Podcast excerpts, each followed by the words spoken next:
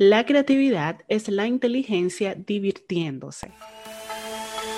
Bienvenida al podcast Entre CEOs, donde encontrarás contenido que te ayudará a crecer como mujer y como emprendedora desde tu esencia. Comenzamos.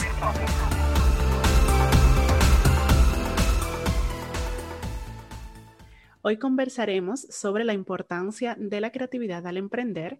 Soy Ángela Pérez, consultora de marketing estratégico y negocios digitales, y para desarrollar este tema he invitado a mi tocaya, Ángela Periáñez, CEO de Piensa con Ángela, consultora de recursos humanos, coach organizacional, capacitadora en habilidades y competencias para equipos y no menos importante, creadora del juego didáctico Piensa en competencias, una muestra de que esta mujer tiene la creatividad a tope. Ángela, bienvenida, gracias por estar aquí. Gracias a ti, Ángela Tocaya, muy buenas. La creatividad, Ángela, es como, mm, a ver, yo lo defino como una habilidad, ¿no? Que tiene el ser humano para crear cosas nuevas. Pueden ser ideas o objetos, eh, inclusive a veces fantasías, porque eh, fantaseamos y tenemos una imaginación bastante eh, amplia. Es como la posibilidad de generar algo nuevo. Para ti, ¿Qué importancia tiene ser creativa al momento de emprender? Vale. Eh, para mí no hay emprendimiento sin creatividad. Creo que es como la base a la hora de emprender. Y esto lo creo, pues, aparte de por haber leído mucho sobre creatividad, desde mi experiencia más personal, por dos razones. Primero, cuando emprendes, descubres una necesidad o un problema que hay que resolver y este es el primer paso del proceso creativo. Es decir, a veces relacionamos creatividad con crear una idea totalmente nueva y diferente. Y sí, eso es creativo, eso es creatividad, pero no tiene por qué ser así. También podemos eh, descubrir una necesidad en algo que ya está creado. Totalmente. Entonces, a la hora de emprender, cuando le damos em, forma a nuestro negocio, eh, algo de creatividad tiene que haber. Puede ser algo, como digo, muy, muy, muy creativo y novedoso o un aspecto novedoso dentro de algo que ya existe. Exactamente. Y, como lo, lo, o sea, como lo mencionas, esto conduce a nuevas soluciones de un problema que puede ser un problema existente o puede ser un problema nuevo. Por ejemplo, tuvimos el caso de que con la pandemia muchos negocios se quisieron digitalizar porque no estaban para nada digitalizados y hubo esta estampida. Eh, fue un problema nuevo porque fue eh, a causa de lo que estamos viviendo y aparecieron un montón de soluciones. Eh, eh, la gente tuvo que comenzar a ser creativa con sus negocios para poder seguir eh, produciendo dinero. Y es una muestra de que, a ver, cuando tú buscas una nueva solución a un problema, generas una ventaja competitiva en tu mercado y eso es buenísimo, que fue el caso de tu juego didáctico. Primero, cuéntanos, Ángela, de qué se trata tu juego, piensa en competencias y qué tan fácil o qué tan complejo fue ese proceso creativo para desarrollarlo. Exacto. Eh, la segunda razón precisamente es eso último que has comentado. Desde mi experiencia, bueno, pues cuando un negocio quiere crecer, que ya lleva cierto tiempo y, quieres embarcarte en, por ejemplo, ofrecer un servicio nuevo o un producto, etcétera, o también en momentos como el que estamos viviendo ahora, donde tenemos que adaptarnos sí o sí la creatividad eh, tenemos que aplicarla, porque si no, pues estamos abocados al fracaso. Por eso, bueno, pues emprender y emprendimiento y creatividad para mí van de la mano. Y precisamente, pues mi juego nace de una necesidad, de una necesidad que detecto en un cliente, en un proyecto, y eh, también, pues, de una necesidad mía porque en un futuro me podía pasar esto mismo que me ocurrió. A ver, te cuento. Yo estaba en un proceso de consultoría de recursos humanos y estaba haciendo un, modelo para, adaptado a la empresa de gestión por competencias. Entonces, normalmente, como se procede, además de diferentes reuniones, como en cualquier proyecto de consultoría, pues en este concreto de recursos humanos se le ofrece al cliente un diccionario de competencias y el cliente, bueno, pues tiene ahí un espacio de una semana, diez días para echarle un vistazo y después nos volvemos a reunir. Y en esa siguiente reunión, bueno, pues esta persona que era el director de la empresa estaba totalmente perdido, agobiado porque sí es verdad que, bueno, pues para mí algo que es muy fácil, para otras personas son aspectos más técnicos y claro. y desconocidos. Desconocidos o les aburren incluso. Y ahí pues me vi en un momento de estancamiento. Ese proyecto llevaba mm, un plan, un plan en el tiempo, estructurado en el tiempo, y, y, claro, si quería avanzar, ese era un paso fundamental, que la persona junto conmigo seleccionara las competencias que después íbamos a darle forma y adaptarlas a su negocio. Y ahí se me ocurre, a mí me encantan los juegos de mesa. Soy muy friki de los juegos de mesa. Y se me ocurre crear unas tarjetas, que, que eran unas tarjetas como de cartulina, donde recogí todas las competencias de ese, cuestión, de ese diccionario y, y, bueno, pues se las planteé en la mesa en la reunión que tuvimos. Y con esa especie de, bueno, pues juego que no tenía todavía mucha forma, mm, funcionó súper bien. En una hora teníamos las competencias de todas las personas que componían, tanto de la empresa transversales como de todos los trabajadores de la empresa. Y bueno, pues como, wow, esto, qué bueno. Y esas tarjetas me las seguí llevando tanto a consultoría como a formaciones.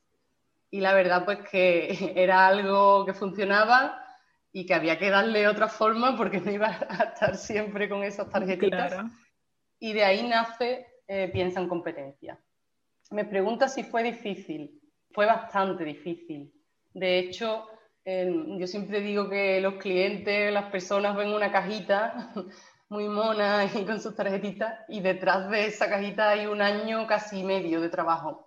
Un proceso bastante... Un proceso, sí, bastante tedioso, muy enriquecedor, donde aprendí muchísimo no solo de juegos, sino de todo lo que ello conlleva, marca, cómo registrar, eh, negociar con proveedores, etcétera.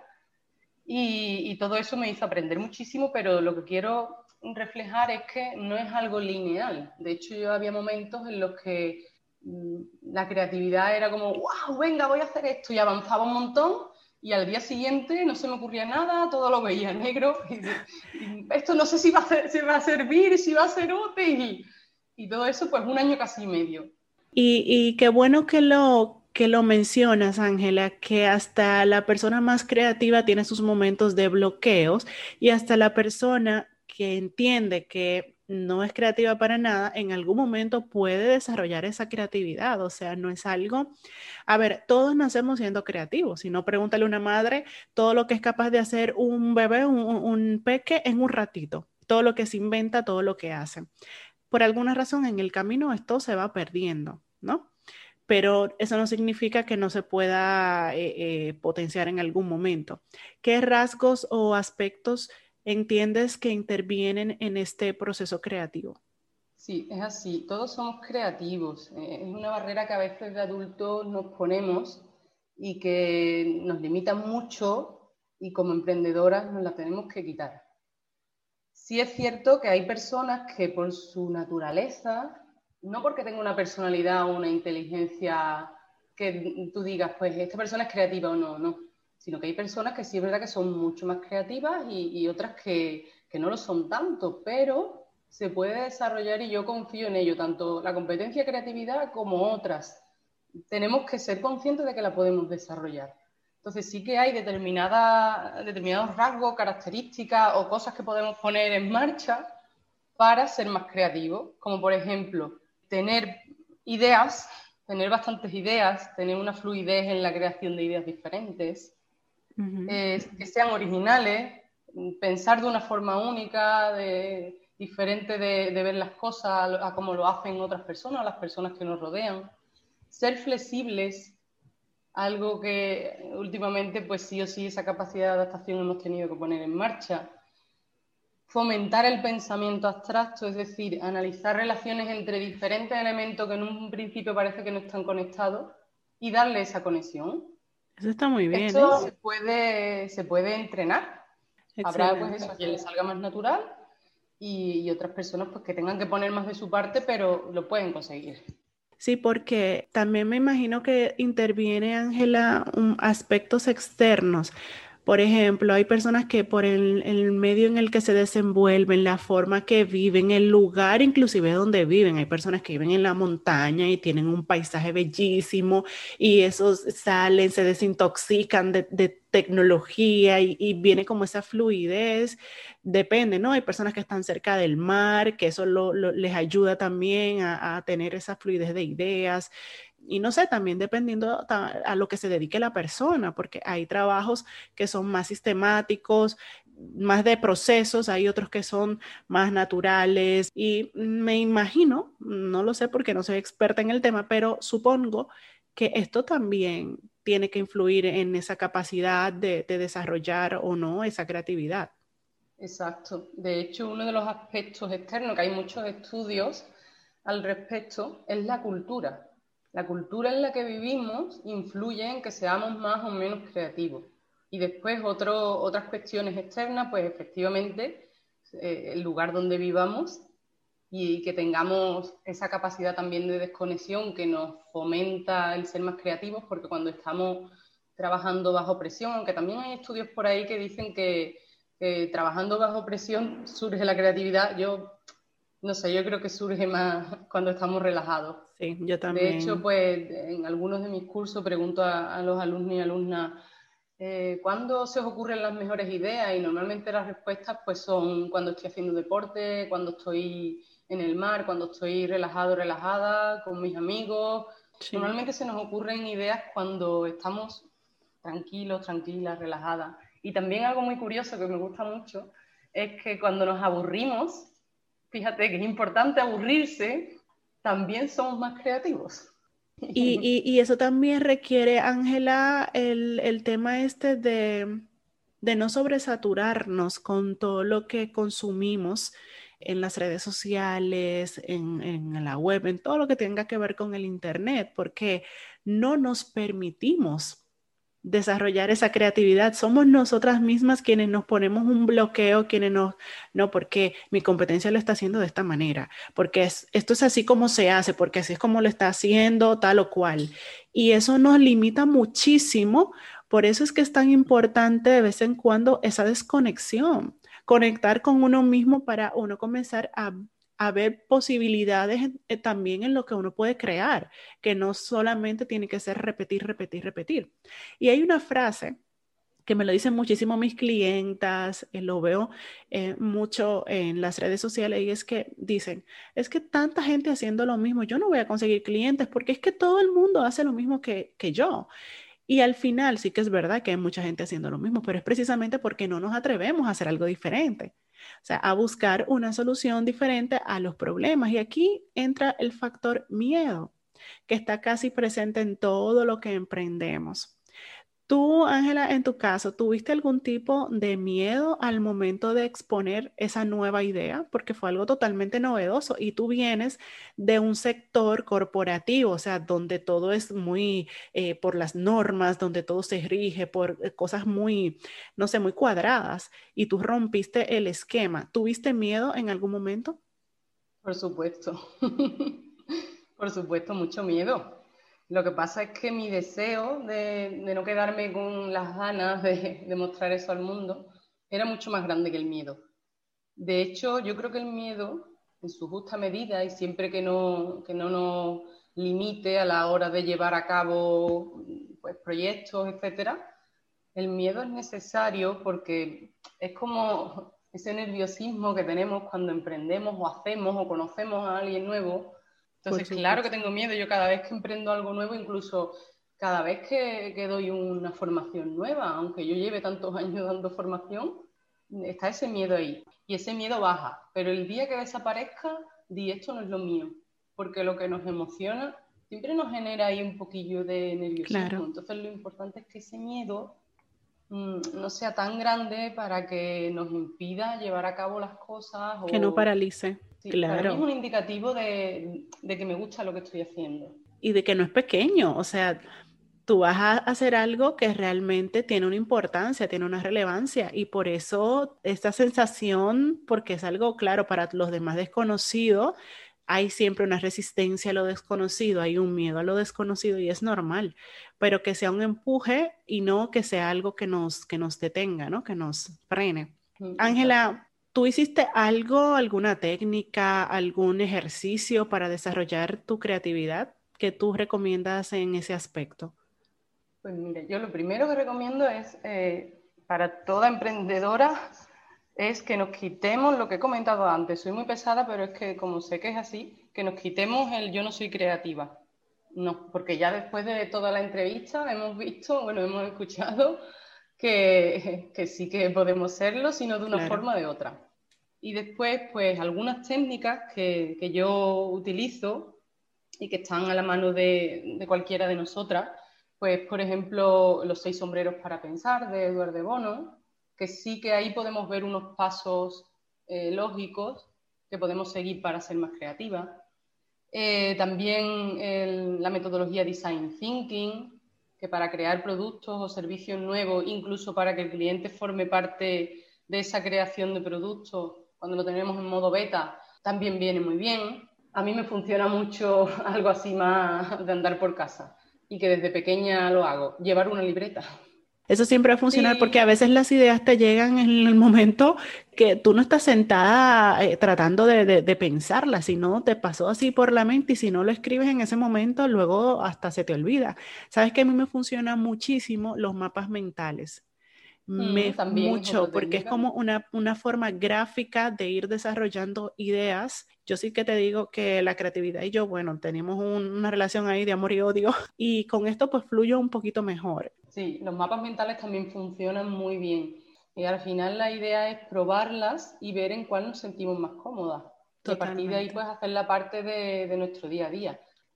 El escribir es un proceso importante porque es bajar la creatividad al papel y, nos vamos comprometiendo con esa idea, vamos dando Claro, y lo visualizas, lo, tienes una forma de visualizarlo mucho mejor, además de que se dice que hay una conexión entre el cerebro, la mano y, y, hay la memoria, todo esto tiene bastante que ver, ¿no? Al mm. final, yo digo, Ángela, que toda idea es considerada una locura hasta que se lleva a cabo y da resultado. claro, si no da resultado, pues ya tienes una forma de, saber que así no se hace y poder seguir intentando otra cosa. Pero la idea es siempre tratar de abocar esa creatividad sin miedo, sin miedo a lo que van a pensar, sin miedo a quizás no va a funcionar e intentarlo ¿Qué tú les aconsejas a las emprendedoras que todavía no han dado a ese paso por no salir de la caja? Bueno, pues yo le haría varias preguntas. ¿Qué te apetece? ¿Quedarte con las ganas y ver cómo finalmente otra persona pone en marcha eso que tú tanto deseas expresar al mundo o vivir de lo que te apasiona? Porque bueno, puede que salga mal, pero ¿y si sale bien lo que te estás perdiendo?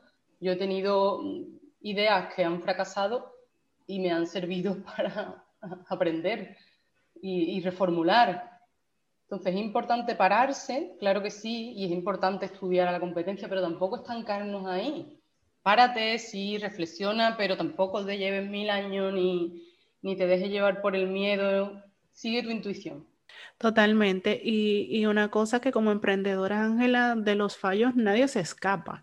O sea, no, no, lo, no lo digo como fracaso porque para mí fracasar es no, no hacerlo, quedarse así con las ganas, como mismo decías tú, mm. pero sí que cuando estamos emprendiendo es muy difícil que a la primera, la primera idea, el primer negocio, el primer intento salga todo de 10. Es casi imposible, o sea, tenemos que fallar varias veces y levantarnos y aprender y, y eso ya se suma a nuestra experiencia y de ahí es que se construye realmente todo eso que luego pues da resultado y de lo que podemos vivir. Sí, para mí, no sé si le sirve, sobre todo a las que estén empezando, el primer año fue muy duro. Estaba muy perdida, eh, hubo momentos muy buenos, pero también otros muy malos que me hicieron dudar de si seguir adelante. Entonces es normal, es normal que el primer año estemos ahí como dudando más y también es normal que le vayamos dando vuelta a lo que hacemos. Yo empecé ofreciendo cuatro servicios y a día de hoy de esos cuatro servicios ofrezco dos y uno en ocasiones puntuales. Pero esto, para yo tenerlo claro, pues fue un proceso de darle muchas vueltas, de, experimentar y, bueno, pues de ir puliendo. Es así, es prueba y mm. error en todo, en todo, definitivamente, porque no hay una fórmula mágica, general, súper 100% que funcione para todo el mundo. Cada negocio es diferente, cada target es diferente, las necesidades cambian. Eh, o sea, hay que adaptarse a cada, a cada situación y por eso las, los resultados son diferentes, pero evidentemente porque la puesta en marcha va a variar en función de un montón de cosas, al igual que tú.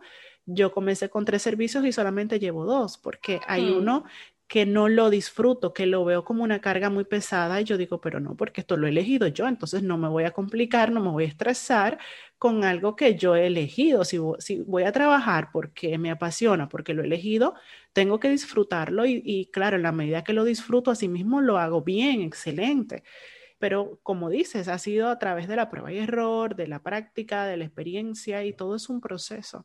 El inicio siempre va a ser complicado, como todo. Y sobre las personas que quieren conocer sobre tu trabajo, sobre ti y por supuesto sobre tu juego, piensa en competencias también, ¿dónde pueden encontrarte?